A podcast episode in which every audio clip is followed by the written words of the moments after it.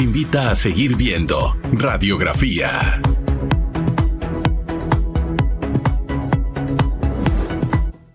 Estamos de regreso y antes de avanzar vamos a reiterar la pregunta que tenemos en redes sociales para que usted interactúe con nosotros.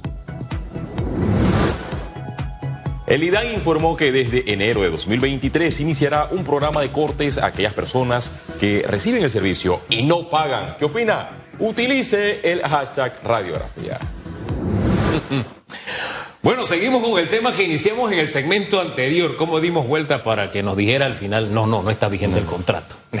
Eh, eh, pero en fin, eso es lo que buscamos, esa respuesta específicamente que de alguna forma yo creo que ahí está el epicentro de mucho del debate y que a mí, de verdad, hay un terror que me invade. Si esto no se queda aquí, sino que va afuera. Afuera, cuando vemos en Panamá varias interpretaciones, por lo general nos va mal. Y nos ha ido mal con cosas chiquitas de pagar un par de milloncitos. Si nos va mal con un tema como este que no lo solucionamos aquí, oh, estamos hablando de cosas muy serias. Pero en fin, Está con nosotros alguien que quiere, dice que le haga las mismas preguntas, pero que se las haga más fuerte. ¿ah? Don Harley Mitchell, bienvenido, buen día. Muy buenos días, felicidades por las épocas navideñas a ustedes y a todos los que nos observan y nos escuchan. Arranque usted, don Félix. Escuchamos hace escasos minutos al abogado José Alberto Mengor, quien fue magistrado en la Corte Suprema de Justicia, referirse a este contrato de Minera Panamá y lo señaló como ilegal porque fue declarado inconstitucional por la Corte Suprema de Justicia. Usted también es jurista. A su juicio, ¿es legal? ¿Es ilegal? También cómo ve esta extensión que se le dio a esta empresa hasta el año 2037. ¿Cuál es eh, su planteamiento jurídico? Eh, mira, para, para matizar, y te agradezco mucho la pregunta, que esta sea la inicial, porque es la fundamental, es el meollo del asunto. Si la actividad que se ha hecho durante cinco años está amparada bajo el marco de la ley o no lo está. Recordemos que lo que mal empieza, mal acaba.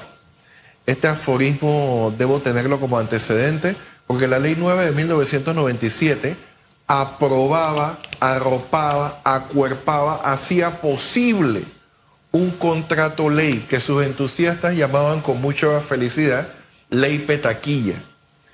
¿Qué es el contrato ley? Que es lo que no se menciona durante los debates. El contrato ley supera las normas de trabajo, las normas ambientales y las normas administrativas, incluidas las de recursos minerales que están contenidas en el decreto ley 23 de 1963, que es el Código de Recursos Minerales de la República. Por eso es que necesita el ropaje de ley para poder superar las cosas que sin el contrato ley no se pueden hacer. Jornadas de trabajo, eh, requerimientos especiales incluso lo que se me quedaba en el tintero, que es lo más importante, lo tributario. Entonces, este contrato ley tiene una vida jurídica, es un contrato ley, ya mencioné la fecha, de las mismas fechas de las contrataciones estilo siglo XIX de Panamá Ports. Y por tanto los mismos funcionarios públicos que tenían que hacerlo cumplir decían que era un contrato leonino lesivo a los intereses de la República. Por eso está muy bien que saquen la historia de este contrato y de quién lo avaló y quién no lo avaló, etc. Entonces, dicho esto, cuando cesa este régimen jurídico en virtud de lo que dice la Corte Suprema de Justicia, lo accesorio sigue la suerte de lo principal. Y lo principal aquí es una ley, un contrato ley que posibilita poderes a la empresa que no le da el código minero ni el código laboral ni ninguna norma de la República. Así que, ¿cómo van a decir que un contrato sin el ropaje de contrato ley va a surgir cuando ese contrato supera el código minero, supera el código laboral y supera la normativa vigente en el país. Y esa extensión hasta el 2037 que se sacó de debajo de la manga la administración Varela ¿Tiene algún sentido, algún asidero legal realmente? Lo que no lo tiene. Y es incluso, lamentablemente, miren, aquí, aquí eh, nada más un, un comercial aquí. Aquí lo que pasa es que las fuerzas políticas están de vacaciones cuatro años y medio. Ah, en ese momento es que las fuerzas políticas vienen y todo lo cuestionan. Sin embargo, eh, para después venir a hacer lo mismo, ¿no? Porque en el gobierno pasado tratan de legitimar la acción de la empresa a pesar de que ya conocen como todos los juristas, que los fallos de la Corte son definitivos e inapelables. Mi predecesor habló, y yo creo que con, con toda esa actitud, de que se presentaron recursos contra fallo de la Corte. Eh, recursos de aclaración les han llamado. Eso no existe en el ordenamiento jurídico, eso se lo inventaron para tratar de darle ultraactividad a lo que la misma Corte ya había matado de la vida jurídica. Y eso continúa en este gobierno, porque lo asombroso, y me estoy adelantando a la pregunta quizás, lo asombroso de lo que pasa hoy, y estamos sentados los tres hoy acá, porque no fue solamente el gobierno pasado el que le trata de dar oxígeno a un contrato ley, a pesar de que ya sabían las consecuencias jurídicas del fallo de la Corte, sino que este gobierno, a sabiendas de eso y de los eventos de contaminación provocados por esa empresa, que no son ni uno, ni dos, ni tres, sino que gracias a los medios de comunicación nos hemos dado cuenta que existen una docena de procesos administrativos, varios penales, que involucran contaminación que está tipificada en el título decimotercero del libro segundo del Código Penal. Pero en lugar de hacer cumplir la ley, como mi predecesor mencionó de alguna manera, ¿qué hace este gobierno? Vamos a sentarnos a negociar.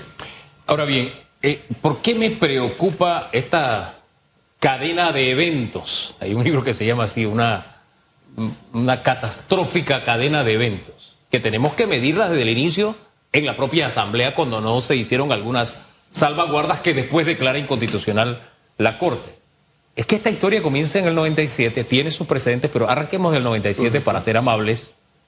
Llega una Corte que tarda siete años en decidir y cuatro años más. Entonces vemos una acción de una Corte que representa un Estado. Vemos acciones de un legislativo que representa un Estado, Panamá también. Y vemos acciones de diferentes gobiernos que representan un Estado, que es Panamá. Bien. Cuando, si, si esta situación no llegamos a un entendimiento, y una empresa que ha hecho una inversión de X cantidad de millones, no son 10 centavos, lleva este caso a una instancia internacional, allá no se va a medir si es que, ah, no, es que el, el Ejecutivo del gobierno tal y la Asamblea del gobierno tal, o la Corte Suprema cuando estaba X magistrado. El que se siente en el banquillo es el Estado panameño. Y en casos menos complicados nos ha ido muy mal. Y me preocupa que esto se lleve a otras instancias y el Estado panameño, que no ha sido fair en esto, porque los políticos han jugado a la política con algo que tiene que ser muy serio, nos termine yendo mal. Ese, esa ese pedacito de la historia mirando a futuro me preocupa. ¿A usted no? Me preocupa muchísimo, me preocupa muchísimo porque si bien no, yo creo que todo el país sabe que no, y lo he dicho antes, que no tengo ningún amor perdido por esta empresa minera que ha contaminado en una escala superior a cualquier otro emprendimiento de nuestro país. Pero la empresa ha llegado a esas alturas por la tolerancia de varios gobiernos. Y es esta tolerancia, Hugo, el meollo de nuestra preocupación. Porque si bien la empresa no tiene ni techo ni piso jurídico, la resolución que la legitima es más, los funcionarios deberían abstenerse a cumplirla porque saben que es ilegal, ni la mencionan. Y después de cinco años, en lo personal, y no soy el único, existen muchos más, de decir que este contrato es inconstitucional y que debe cumplirse, la semana pasada es que el Ejecutivo dice, ah, ¿sabes qué? Incumpliste el fallo de la Corte. A ver, a, a buen entendedor, pocas palabras, aunque sean palabras incoherentes, porque el comunicado verbal decía una cosa, el escrito decía otra y la resolución que avalaban decía una muy diferente. El cierre de la mina lo pueden decir de boca, pero la resolución no cierra la mina. Por tanto, y para contestar tu pregunta de manera más concreta, aquí la tolerancia del Estado panameño demostrada en esa resolución, la resolución es un hecho notorio, no admite prueba en contrario. Y la resolución dice incumpliste el fallo de la Corte, pero lo dice tres años después. ¿Y quién toleró esos tres años? Oye, y le está diciendo el órgano ejecutivo cuyo representante anterior, si no mal no recuerdo, en mayo, marzo, mayo del 2018, el entonces presidente Varela dijo que estaba complacido con el avance. Así Mire, hay un fallo del 2017 Corte Suprema de Justicia. Y en el 2018 sale el Ejecutivo a decir, no hombre, estoy complacido con el avance de la mina. Eso no eh, tenía Lo que pasa es que esto los norteamericanos le llaman wishful thinking. a ver. Yo, yo espero que, es mejor, que sea mejor. Y cierro los ojos y espero que todo esté bien. Sin embargo, ¿por qué? Porque es que hay dinero de por medio, y muchísimo dinero. Tú no has escuchado, y esto es casi un desafío, no me gusta desafiar a mi autoridad, sigue siendo el gobierno de todos los panameños, pero yo desafío a que ustedes encuentren cualquier referencia jurídica del gobierno en materia de su negociación. Ellos te hablan de la negociación como si fueran una empresa privada y ellos no pueden negociar los recursos naturales del Estado así. Los recursos naturales están regulados y están regulados por el Código de Recursos Minerales en virtud de lo que dice el artículo 257, numeral 6 de la Constitución Política, que dice que la ley va a determinar cómo se otorgan las concesiones. Pero no, ellos, el mismo ministro de Comercio e Industria dijo hace unos meses, ya no es el mismo ministro, pero es el mismo ejecutivo, olvídate del código minero. Lo digo, y esa era la norma que los habilitaban a ellos para otorgar las concesiones. Ah, no, pero ellos prefieren negociar un contrato en los mismos términos que la Corte determinó inconstitucional el contrato anterior, destruyendo la seguridad jurídica posible hasta de la misma empresa. Eh, y si yo fuera la empresa, que no lo soy ni lo sería jamás, porque a mí me gusta cumplir la ley, acá estas personas están diciendo, claro, si yo he vivido dos años sin contrato, ahora he vivido otros tres años más sin contrato, me ponen una resolución que no es competente para instar a un ministro a que cumpla su deber. El presidente de la República está diciendo que los ministros deben seguir sus instrucciones y no las instrucciones de la ley. El seguimiento, fiscalización y control del estudio de impacto ambiental es un deber de la ley. Eso no depende de un discurso rimbombante. La ministra de Trabajo eh, no depende de que el presidente le diga que vaya. Y lo que más me preocupa es que el ministro de Comercio decía, no, no se preocupe por los panameños, la ministra de Trabajo está desde ayer viendo a los sindicalistas. Oigan, ese era su deber durante los tres años. Yo no quiero pensar que con todos esos procedimientos administrativos, ambientales y penales, el presidente de la República, con este discurso, él mismo se haya asumido la responsabilidad, los japoneses le llaman harakiri, de decir que él chantajeó a la empresa con aplicar el fallo de la Corte cuando un funcionario público no le es dable escoger cuándo se, coge, cuando se cumple el fallo de la Corte o no. El, cualquier presidente de cualquier república y todas las repúblicas alrededor de nosotros es mejor poner las barbas en remojo. Cualquier presidente, cualquier funcionario público, lo que tiene que hacer un fallo no es tenerlo como una espada de Damocles en una negociación. Lo que tiene que hacer es hacerlo cumplir y no darle la ilusión a los trabajadores de la empresa que son los grandes, las grandes víctimas de todo este tema, la ilusión de que su trabajo es sostenible. Oye, y los trabajadores de todas las empresas que suplen y le dan servicio a, la empresa, que también tienen una razón de estar preocupados, porque incluso nuestra proyección de crecimiento económico está basado en, esa, en eso que usted llama ilusión dada a la empresa. Y lo que más me preocupa, y vuelvo a remarcar este tema, es que esta seguidilla de acciones no tienen que ver con lo que hace un gobierno u otro, sino con lo que hace el Estado panameño y la falta de visión que se ha tenido desde el 97 hacia acá. En ninguno de los órganos, ni en el, ni en el legislativo, ni en el judicial, ni en el eh, ejecutivo, don, don Félix. Y también otro punto crítico es el tema de las regalías y los impuestos. Esta empresa tiene múltiples eh, ganancias millonarias, pero no se tiene la certeza si las cifras que proporciona la empresa son reales, porque pareciera que eh, fuera una república aparte. No hay autoridad que esté fiscalizando estos recursos minerales y estas eh, ganancias. Es más, debió existir una resolución que instruyó a dos autoridades del gobierno nacional a hacer su trabajo, que sin ninguna resolución muy bien pueden hacer ese planteamiento. Exactamente. Dos, que también eh, el presidente habla de un cese de operaciones, pero la resolución no habla de cese. Lo que eh, eh, menciona claramente el cierre de las operaciones es un flyer que fue compartido en redes sociales por el equipo de comunicación de presidencia. Y dos, que el, mensaje no, no ha sido tan claro. Con este escenario, ¿cómo podemos comprobar si estas ganancias de dicha empresa son reales porque no hay autoridad que fiscalice estos recursos. Ellos hablan solamente del tema de las ganancias con la extracción de cobre, pero también hay extracción de oro. Y escuchaban los últimos días al doctor Rodrigo Noriega del diario La Prensa que eh, tiene información que se extrae el oro y que el mismo es enviado a otros países por helicóptero y que hasta el momento no hay autoridad del gobierno que pueda fiscalizar eso.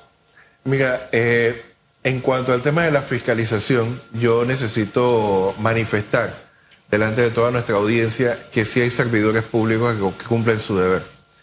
A pesar de que saben que las altas autoridades de varios gobiernos han favorecido a la empresa, los mandos medios del Ministerio de Ambiente eh, merecen todo, no solamente mi respeto, nuestro respeto, y quitarnos el sombrero, porque ellos han elaborado docenas de informes técnicos que demuestran con instrumentos que corresponden, eh, que son prueba pericial y dan fe pública a que la empresa ha actuado, ahora estaban hablando del Código Penal, eh, ha actuado en contra de la ley y que si, es, si lo que dice esos informes se lleva a proceso, ha incurrido en delitos ambientales. Esos informes que el gobierno tiene debieron eh, decantar en que el gobierno aplicara el Código Penal de inmediato. El ministro de Ambiente actual, y esto está en los medios de comunicación desde el año pasado, dice que el ministro de Ambiente anterior escondió los informes técnicos.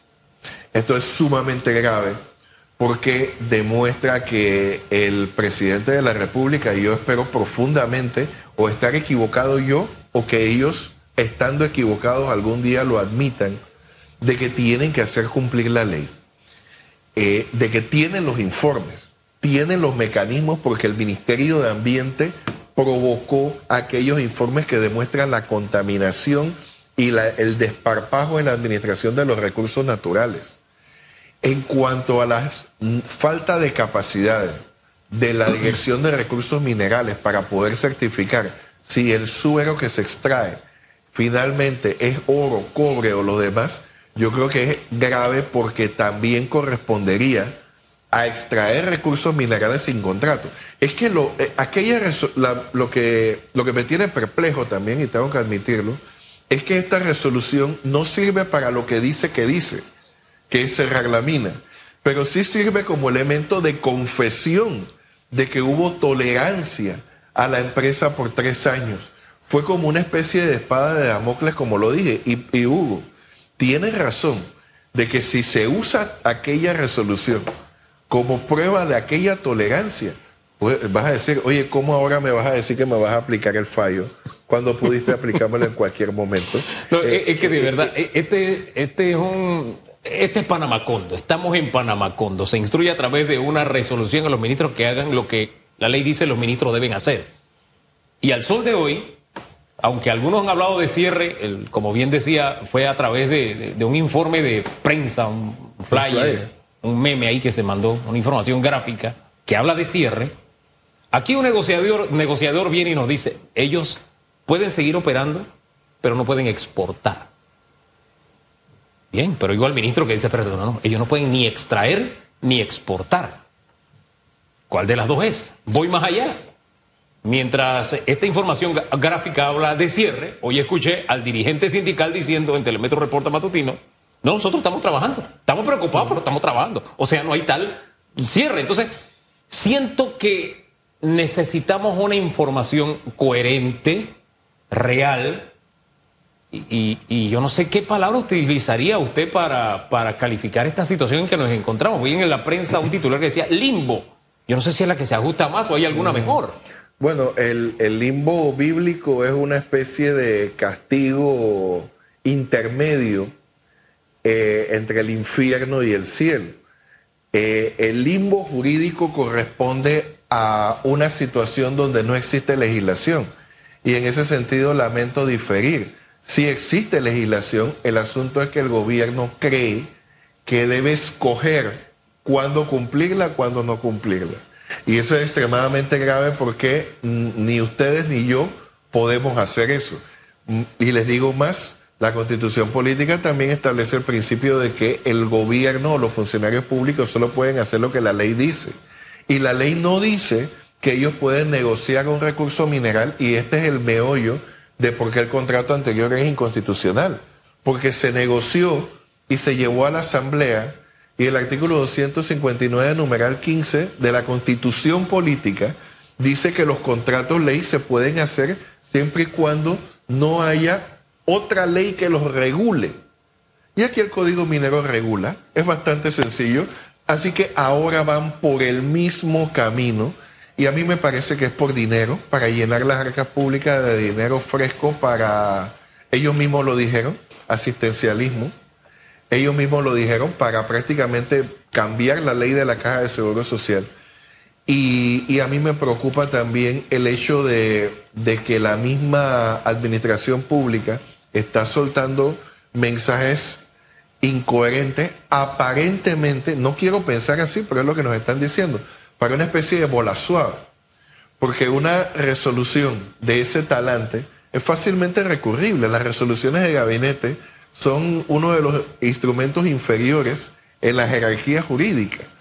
Eh, estas resoluciones pueden ser recurribles como todo lo que afecta a un particular y así se pueden ir entre, entre recursos, apelaciones, la Corte, si la Corte demoró una década en dar señales claras de que este, este contrato era inconstitucional, pudiera demorar con estas resoluciones fácilmente hasta el siguiente gobierno para la empresa negociar o no negociar con quien venga.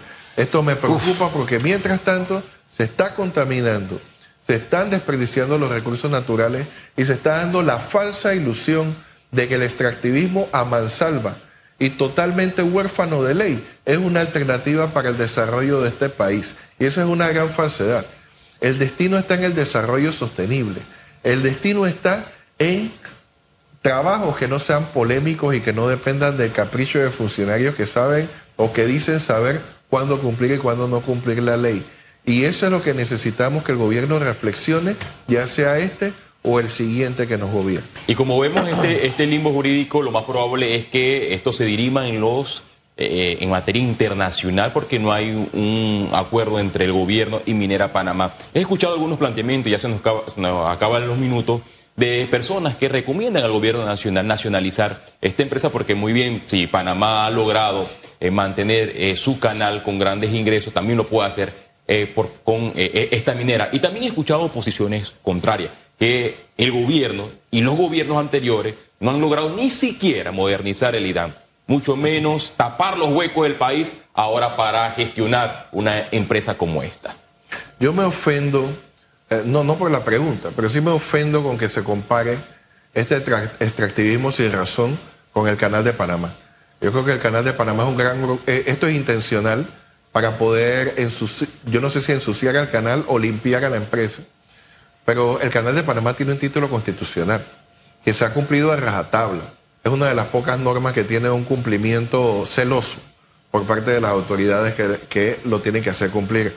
Eh, lo mismo la ley 19 de 1997, que también fue una de las leyes de aquel panorama, pero que ha funcionado, así como los acuerdos que tienen que ver, el acuerdo 16 de 2006 me viene a la mente, que tienen que ver con el manejo del agua en el canal.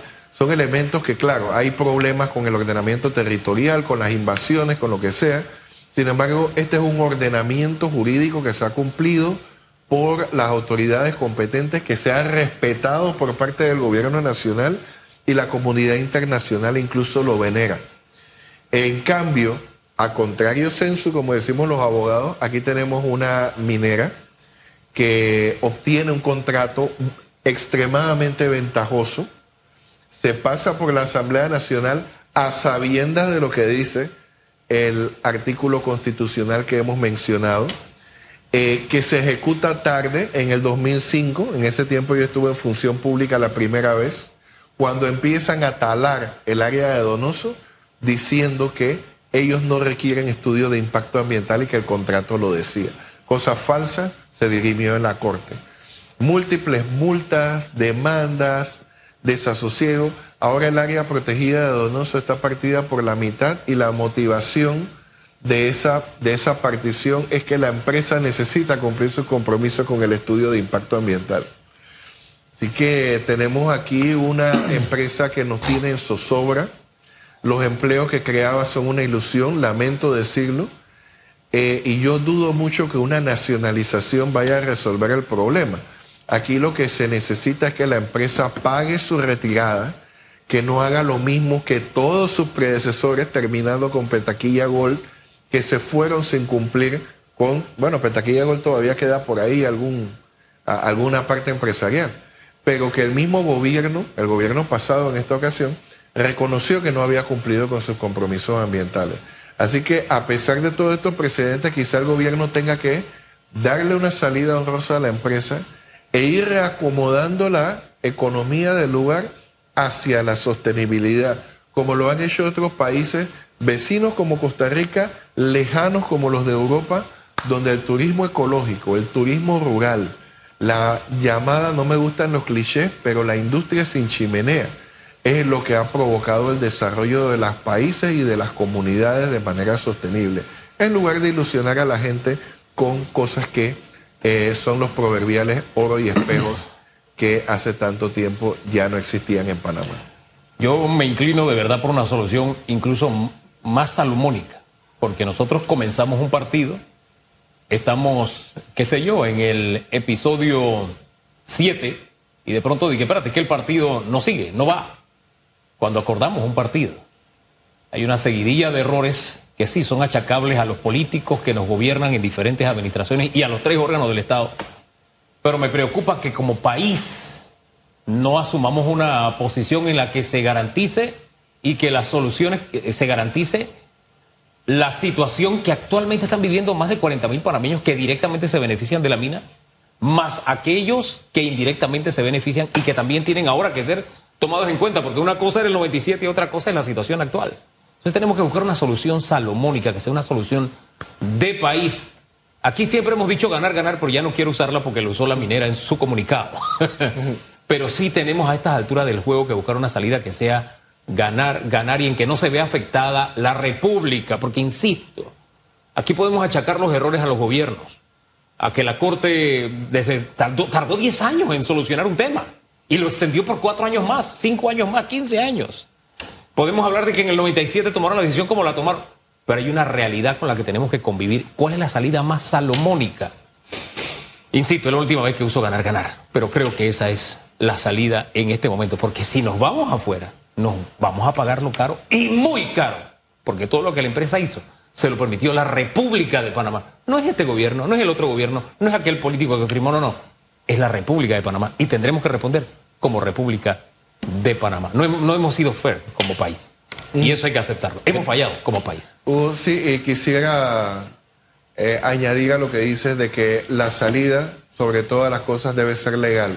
Sí. Gobierno nacional, con todo respeto, no es hora de inventar, es hora de improvisar, es hora de seguir la ley y sigue siendo el gobierno de todos los panameños y por lo tanto esperamos que rectifique, cumpla la normativa con el menor perjuicio posible a las víctimas. Don Harley, gracias por acompañarnos esta mañana.